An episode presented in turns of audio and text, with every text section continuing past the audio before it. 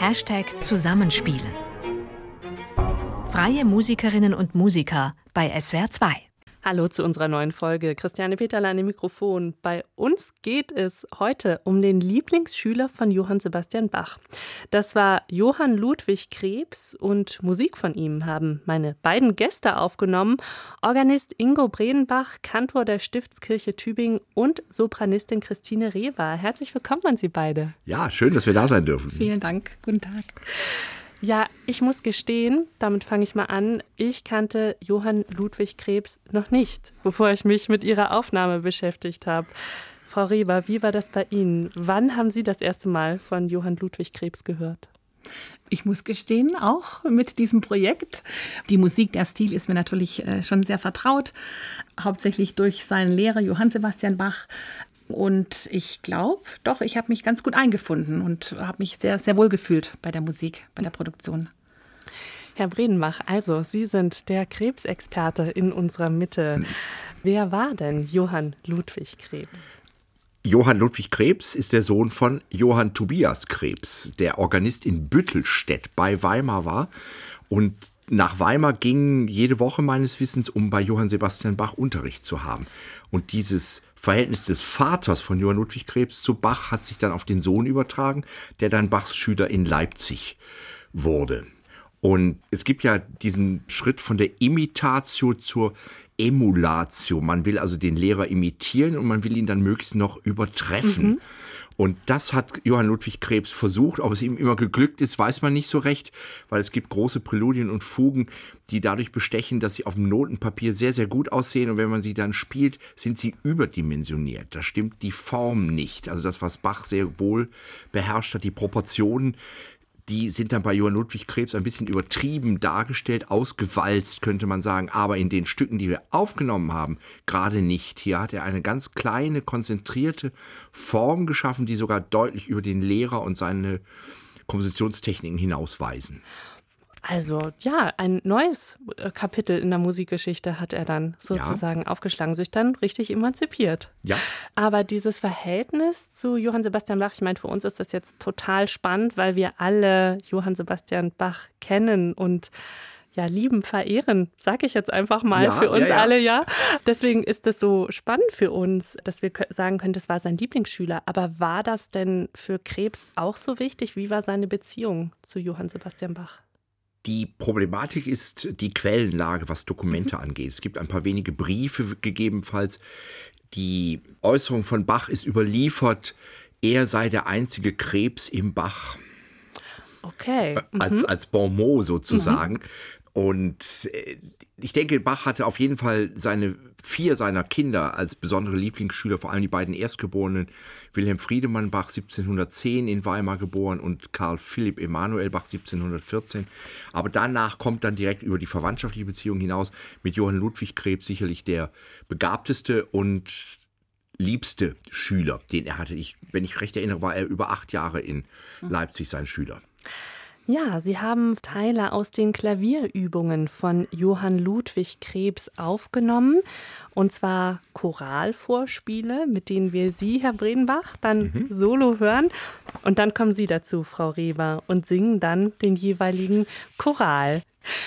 Dann hören wir gleich, wie das klingt mit dem Choral, beziehungsweise als erstes dem Choralvorspiel zu Allein Gott in der Höhe sei er.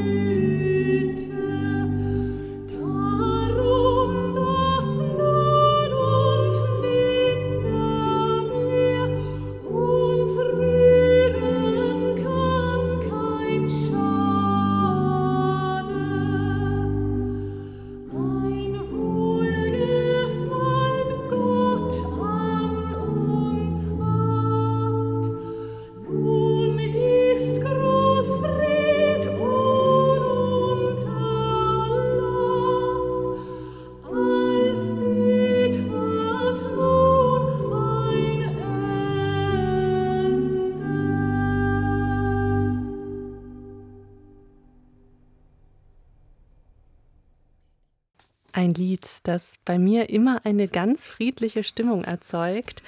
Allein Gott in der Höhe sei er. Frau Rewa, wie geht's Ihnen? Was verbinden Sie mit diesem Lied? Also es sind natürlich immer beide Komponenten, die Musik und der Text. Solche Choräle wirken ja eigentlich relativ schlicht. Und für mich ist aber wichtig, dass ich trotz dieser Schlichtheit einfach diese Besonderheit herausarbeite mit meiner Stimme.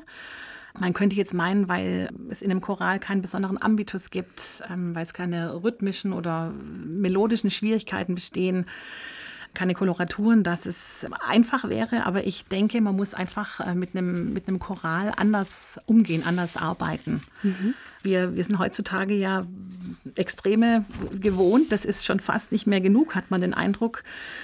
Noch höher, noch schneller, extravaganter. Ich werde oftmals gefragt, wie der höchste Ton in der Arie war oder wie viel Takte die längste Koloraturkette hatte. Ich denke, man kann einfach einen Choral nicht vergleichen. Die Schlichtheit, sage ich jetzt mal, in, in der Gesangsstimme, in der Melodie, darf nicht simpel klingen. Und um den Zuhörer in einer so von extrem getriebenen Zeit mit seinen feinen Melodien und ähm, ja, demütigen Worten wirklich zu erreichen, ähm, braucht es dann doch viel.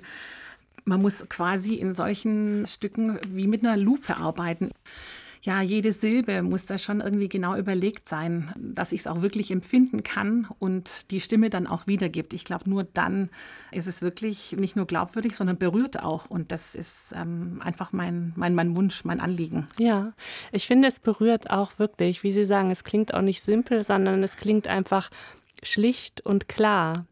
Und ich habe mich auch gefragt, ich habe auf ihrer Internetseite habe ich verschiedene Aufnahmen gehört, die ja auch in ganz andere Richtungen gehen. Also wo dann auch ihre Stimme ganz anders klingt. Ich habe zum Beispiel eine Operettenaufnahme von ihnen gehört. Da hört man richtig, sag ich mal, den, den Champagner so ein bisschen spritzeln in der Stimme.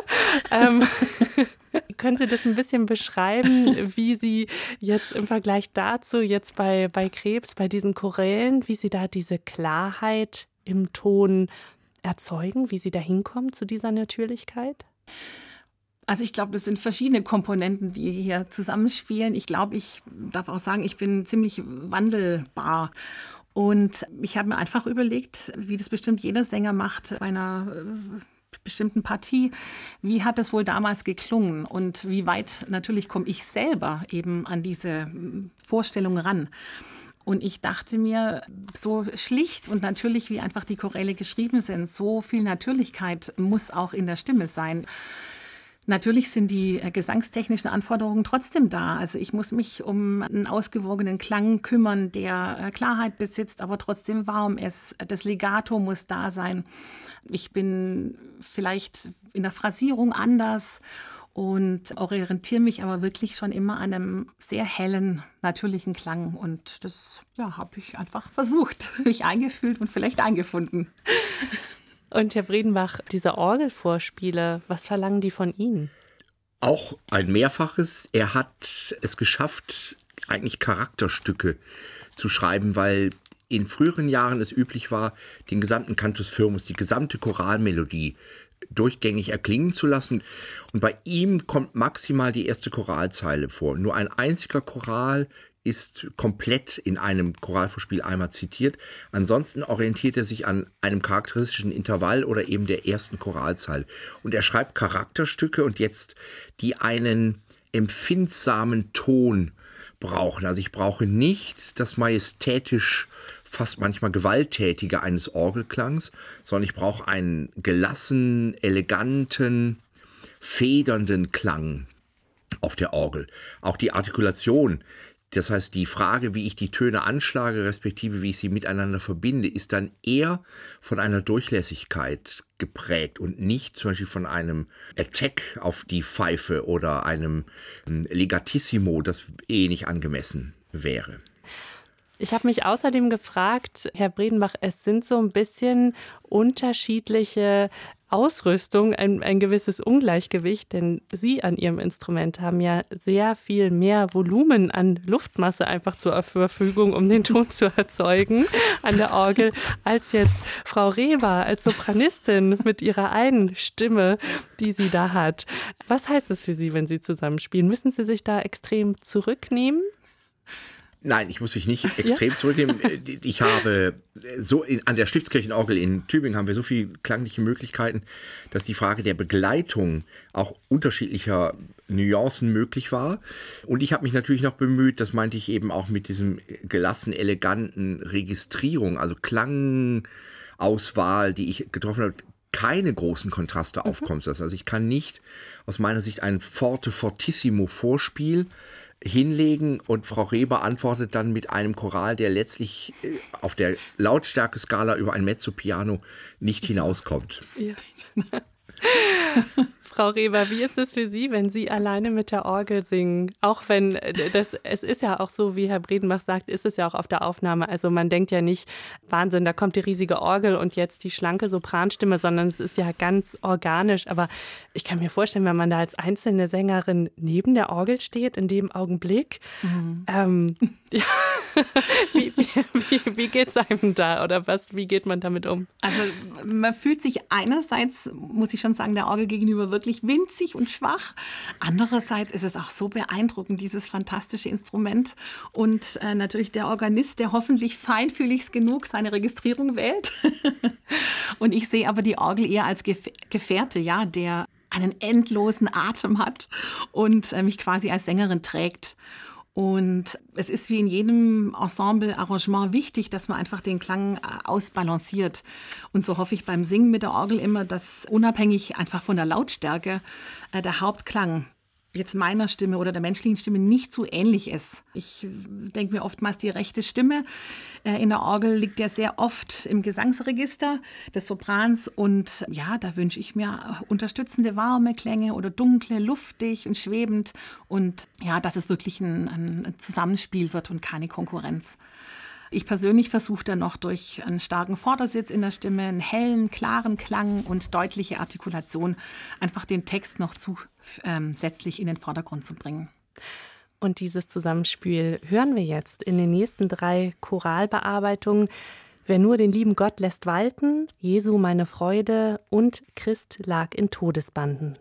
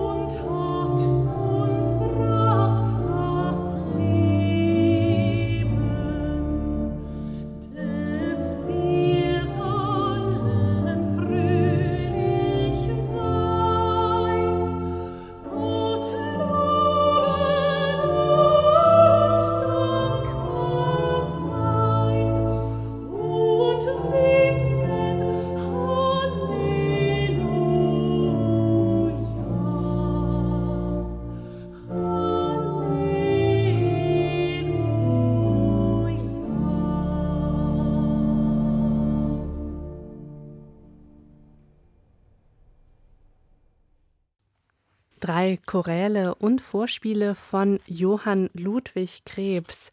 Herr Bredenbach, im Choralteil, wenn Frau Reber singt und Sie an der Orgel spielen, singen Sie dann auch innerlich mit? Ich glaube, dass das eine der Voraussetzungen ist, um ohne allzu selbstlobend zu sein, ein guter Organist auch für eine Gemeindebegleitung zu sein. Man kann nicht einfach metrisch, mathematisch, metrisch ganz genau äh, musizieren mit einer Gemeinde. Man muss mitatmen und man muss die Einschnitte mitdenken, auf jeden Fall. Und das ist unerlässlich. Jetzt sind wir schon bei der Gemeinde, die Sie begleiten. Sie sind Kantor, Herr Bredenbach, an der Stiftskirche zu St. Georg in Tübingen. Und dort haben Sie auch die Musik gemeinsam mit Frau Reber aufgenommen, die wir hören in dieser Folge. Die Stiftskirche, wenn Sie an die denken, was ist Ihre erste Assoziation? Was kommt Ihnen da in den Sinn? Die erste Assoziation kommt, wenn Steine sprechen könnten, dann wüssten diese Steine ganz viel von Jahrhunderten von Gottesdiensten und Glaubensäußerungen, von Predigten und Musik zu erzählen. Leider können die Steine nicht sprechen, trotzdem ist es einfach eine besondere Aura, die, heute noch Menschen erreicht. Einfach der Raum als solcher, der ein bisschen abgeschottet gegenüber der Welt, in Anführungszeichen draußen, also ich denke dann manchmal an das Eichendorf-Gedicht, draußen saust die Geschäftgewelt, erinnert, was wir immer wieder erleben, weil auf der Holzmarkttreppe, die ist direkt vor der Stiftskirche, durchaus das Leben boomt und brummt. und äh, trotzdem habe ich dann das Gefühl, ich komme in einen Raum, und das Gefühl der Menschen im Mittelalter muss ja nochmal ein anderes gewesen sein, weil sie kamen in Anführungszeichen aus ihren Lehmhütten und kleinen buckeligen Häusern und kamen dann in einen lichtdurchfluteten Raum. Wir haben ja noch die mittelalterlichen Fenster im Hochchor und die geben besonders bei Sonnenschein ein ungemein goldenes, reflektiertes Licht in den Kirchenraum. Also ich lade herzlich ein, touristisch oder als Gottesdienstbesucher diesen Raum zu erfahren. Sie beschreiben es wirklich wie eine Oase. Ja, das kann man so sagen. Ja. Frau Reber, wir haben schon drüber gesprochen, Sie sind eine sehr vielseitige Sängerin, Künstlerin und das heißt, Sie haben auch den Vergleich, was verschiedene Räume zum Musizieren, zum Singen betrifft. Also mhm. Sie singen auch auf Opernbühnen, in Konzerträumen. Wie gerne singen Sie in Kirchen? Es ist ein besonderer Raum, weil ich schon auch denke, wie Herr Bredmach gerade sagte, also man betritt die Stiftskirche und äh, ich bin immer fast ein bisschen neidisch auf die Kirchenmusiker. Weil natürlich das Gebäude an sich sehr beeindruckend ist, aber man merkt einfach auch diese Atmosphäre, diese Ruhe, diese Kraft auch. Und das strahlt schon auch auf mich als Sängerin ab. Insofern fühle ich mich sehr gut. Natürlich ist die Akustik für mich immer sehr hilfreich. Ich finde, ja, dieser Nachhall ähm, ist für mich was sehr, sehr Angenehmes und ja, also ich genieße es jedes Mal und äh, freue mich. Ah, das ist ja interessant. Ich hätte mir jetzt auch vorstellen können, dass die ja meistens hallige Akustik in Kirchen auch schwierig oder herausfordernd ist, sage ich mal so, für, für Sängerinnen. Ja, ja, kann es durchaus sein. Ich vergleiche immer mit dem anderen Extrem, mit den trockenen Überräumen und Übzellen, wo man irgendwie jedes kleine bisschen hört und immer gleich frustriert ist. Aber ich glaube, man muss einfach lernen, mit dieser Akustik, mit dem Hall jetzt in der Kirche umzugehen. Natürlich beeinflusst mich das, wie ich Töne beende oder auch wie ich sie ansetze. Ich weiß schon mit dieser Sekunde oder anderthalb Sekunden zu arbeiten, die vielleicht ich länger brauche oder die der Klang länger braucht, sich zu entfalten. Aber das ist wirklich eine Erfahrung und ja, Herr Bredenbach, jetzt haben wir über die Stiftskirche gesprochen oder ganz generell erstmal über Kirchen und was die für Sängerinnen bedeuten. Wie ist es denn mit der Stiftskirche für Sie als Musiker? Ist da für Sie die Akustik wichtiger oder die Orgel? Also wenn man diese Alternative hat, ist die Akustik letztlich wichtiger, mhm. weil ein völlig trockener Raum besitzt keinen Nachhallqualitäten. Es gibt allerdings auch hallige Räume, die überakustisch sind, also wo der Klang zu lange im Raum bleibt. Ich will mal als ein mögliches Beispiel das Ulmer Münster nennen, in dem bestimmte schnelle, filigrane Musik kaum darstellbar ist, weil das alles verwaschen und überlagert klingen mag. Wir haben nun in der Stiftskirche eine Akustik von knapp zwei Sekunden Nachhalt, die sich im Übrigen nochmal ändert, wenn wir wie vor Corona und hoffentlich bald nach Corona wieder 1200 Zuhörer im Raum haben. Dann ändert sich die Akustik. Bis dahin ist die aber sehr edel, weil sie auch nicht, das haben manche Räume auch an sich, zusammensackt, also sondern das Decrescendo, also das Verklingen in dem Raum ist ganz edel und gleichmäßig. Und das ist ein wunderbares Musiziergefühl. Dazu kommt noch, das will ich abseits der Orgelqualität noch dazu legen, ist eine hohe Konzentrationsfähigkeit unserer Zuhörerschaft. Mhm. Wir haben, also speziell jetzt in den Corona-Zeiten, ist die Dankbarkeit der Menschen. Live-Musik äh, im Rahmen der Motette einer allsamstäglichen Gottesdienstreihe mit Schwerpunkt Musik so groß, dass man eigentlich in fast jeder Motette Stecknadeln fallen hören könnte, wenn sie denn fielen. Nein, die Leute sind super, super aufmerksam, blättern auch ganz leise im Programmheft und äh, mir berichten die Choristen oder Solosänger, die dem der Zuhörerschaft ja ins Auge blicken gewissermaßen, oft von fast zu Tränen gerührten Menschen, die es kaum glauben können, dass diese Emotionen, die durch die Musik übertragen werden, nun sie in dieser Kirche, in diesem Raum mit dieser Akustik erreichen.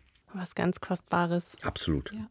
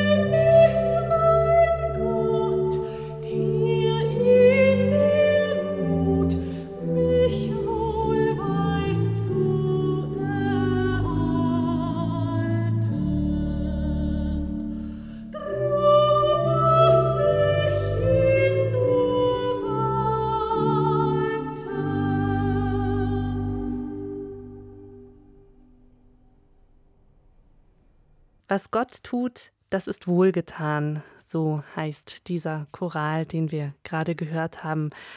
Frau Reber, war das damals bei der Aufnahme, das war im September 2020, war das ein langer Tag für Sie? Nein. Also das ist immer, finde ich, eine besondere Angelegenheit, so eine Aufnahme. Auf der einen Seite könnte man denken, ach ja, das ist ja nicht live, man kann das ja hundertmal machen. Andererseits muss ich sagen, nein, man hat ja trotzdem den Anspruch an sich selber und will das so gut und perfekt wie möglich machen beim ersten Mal. und Herr Bredmach und ich, wir haben uns bestens vorbereitet und ich glaube, wir sind beide und deshalb funktioniert das auch so gut. Die Zusammenarbeit finde ich sehr klar strukturiert und alles, was abgesprochen war vorher in den Proben, hat jeder für uns umgesetzt und insofern muss ich sagen, die Aufnahme lief sehr gut. Es war kein langer Tag, es war wirklich eine Freude Und es war insgesamt eine sehr angenehme Situation, muss ich sagen. Konzentriert, ruhig, trotzdem mit einer gewissen Lockerheit und, einer Freude. Insofern, doch, wir sind zügig vorangekommen. Ja. Herr Bredenbach, wie haben Sie die Aufnahme erlebt? Genau so. Wir haben das getrennt. Also ich war am Vormittag damit beschäftigt, die Choralvorspiele einzuspielen ohne Frau Reber, weil da muss sie nicht dabei sein. Und das lief da auch dank ähm, des exzellenten Tonmeisters ganz hervorragend. Ja, und danach haben wir am Nachmittag schneller als wir gedacht haben, die Dinge im Kasten gehabt, wie man sozusagen sagt. Und wir waren, glaube ich, im September so ein bisschen high letzten Jahres, dass wir gedacht haben, wir haben die Pandemie schon besiegt. Mhm. Und im Nachhinein erweist sich das dann äh, als etwas trügerisch. Aber zum Beispiel so eine Zeile wie im Abgesang des Chorals, den wir gerade gehört haben, was Gott tut, das ist wohlgetan, heißt es ja, er ist mein Gott, der in der Not mich wohl weiß zu erhalten. Drum lasse ich ihn wohl walten.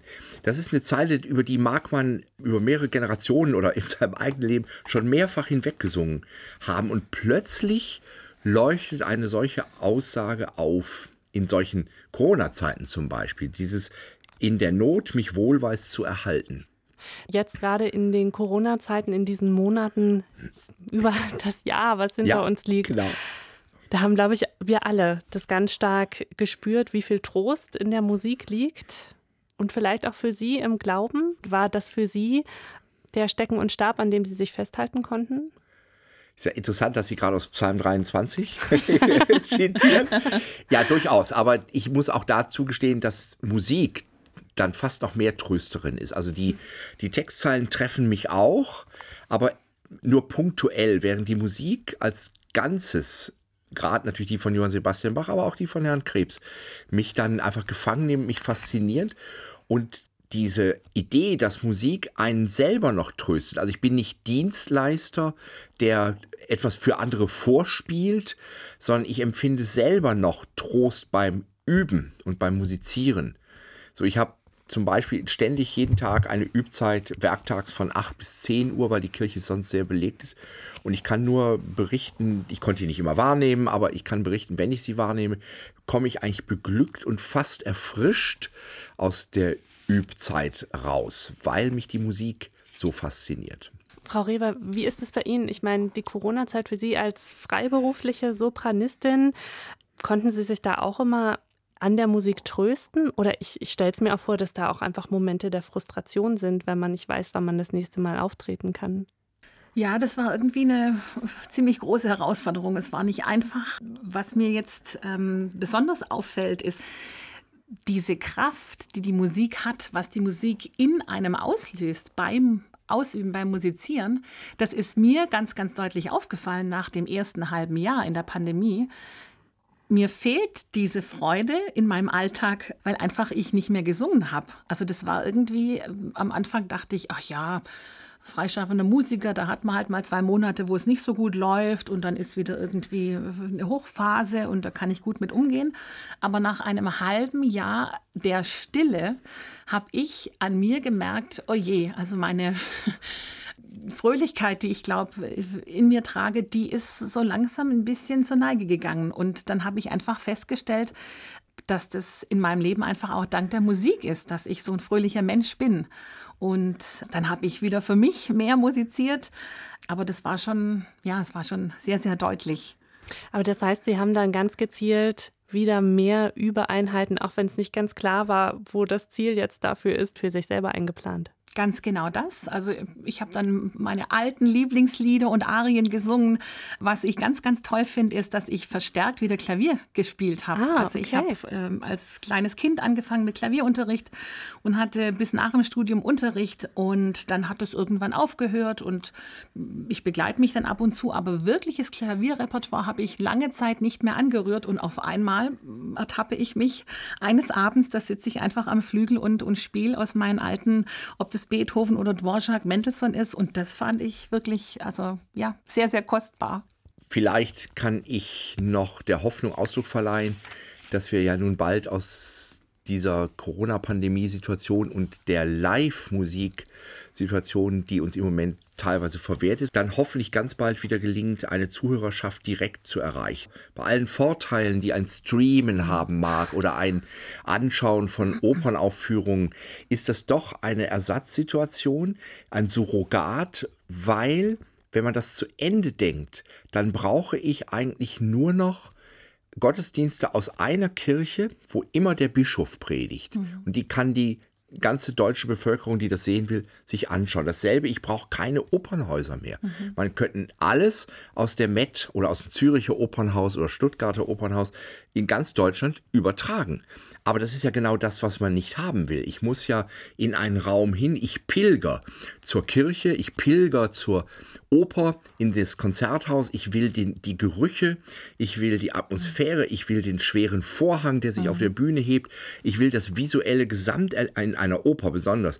Und ich glaube, die Vorauswahl durch Kameraeinstellungen zum Beispiel gibt mir ja nie das gleiche Gefühl wie die Eigenwahrnehmung. Und da hoffe ich sehr drauf, dass wir ganz bald zu Öffnungsschritten wiederkommen, die uns genau dieses ermöglichen.